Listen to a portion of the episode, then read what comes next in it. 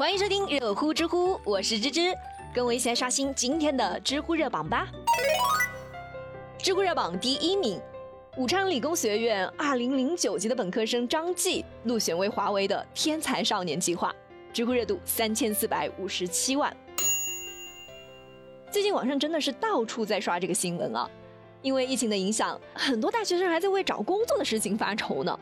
而华中科技大学今年毕业的博士生张继，早就已经被很多企业相中，最终是入选了华为的天才少年计划，并且拿到了天才计划中最高一档的年薪二百零一万。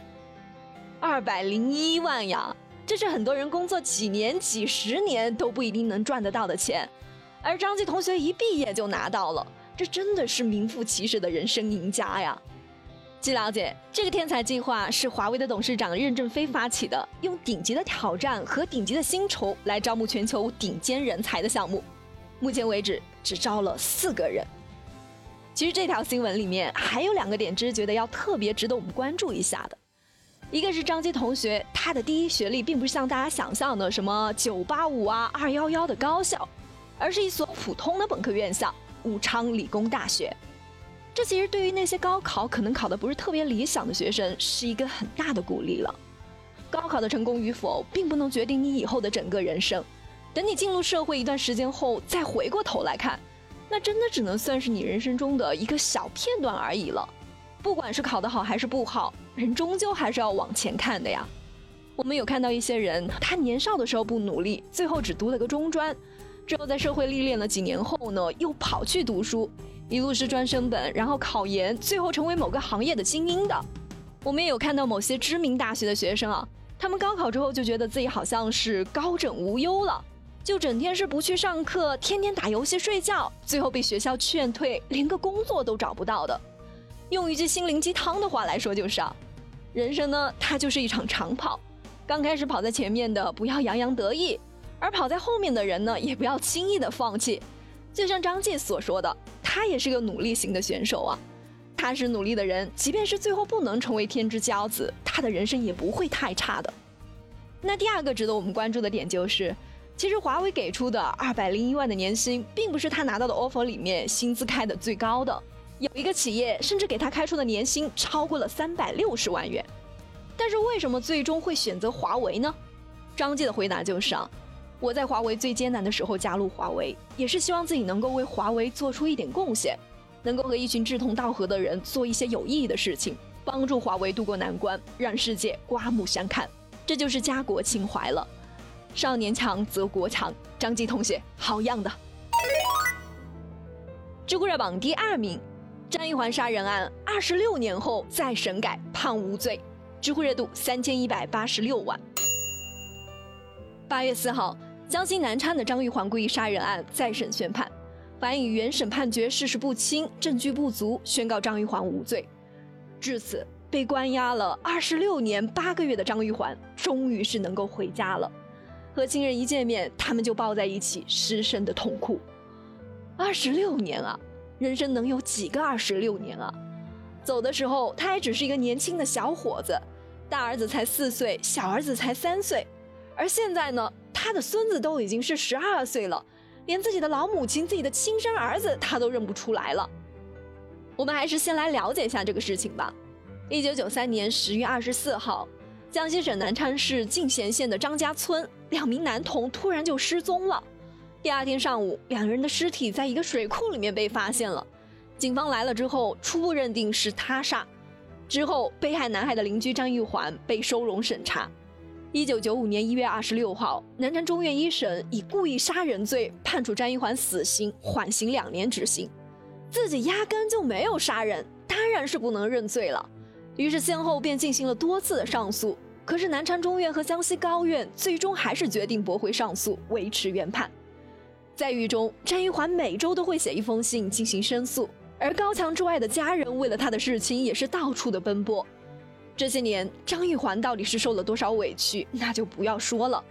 他的小孩从小就被别人欺负排挤，嘲笑他们是杀人犯的孩子。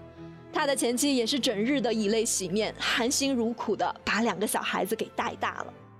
还好老天有眼，之后张玉环的带领律师在查阅案卷材料的时候就发现啊，这个案子存在很多的疑点。二零一九年三月，江西高院对于张玉环的案件作出再审的决定，这个冤案终于是得以平反了。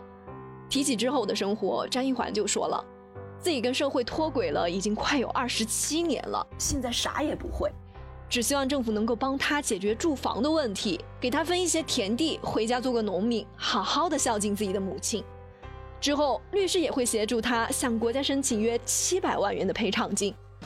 事情被爆出来之后呢，很多人都在说，看来平日不做亏心事，半夜不怕鬼敲门这句话也不一定对啊。在强大的权力面前，我们每个人都有可能因为自己没有做过的事情而耗费青春。可是芝芝想说的是，啊，前人埋雷，后人背锅。这个世界上没有任何一个国家不存在冤假错案，要完全杜绝那也是很难做到的。但是过了这么多年了，敢把这颗雷给清理出来，也是需要很大的勇气的。这种勇气呢，也是源于司法制度的日益完善。也希望国家能够严厉的打击那些严刑逼供的公务人员，让更多的冤假错案能够得以平反。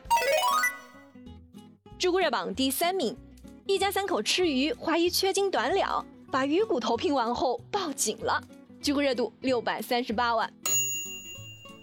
在餐馆吃鱼的时候，如果说你怀疑鱼的重量不够，你会怎么办呢？前几天，一位姓乐的女士啊，他们一家三口就到了一家餐馆，点了一条四斤左右的鱼。快吃完的时候呢，乐女士的母亲就突然念叨起来，说这鱼的分量不够，然后就开始把吃剩的鱼骨头都给拼接了起来。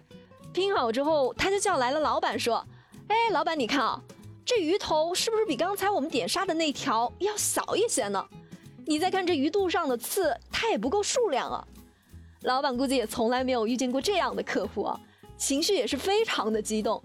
哎，这鱼刚给你端上来的时候你不说少了，现在吃的只剩下骨头了，你又来说，这不是瞎找麻烦吗？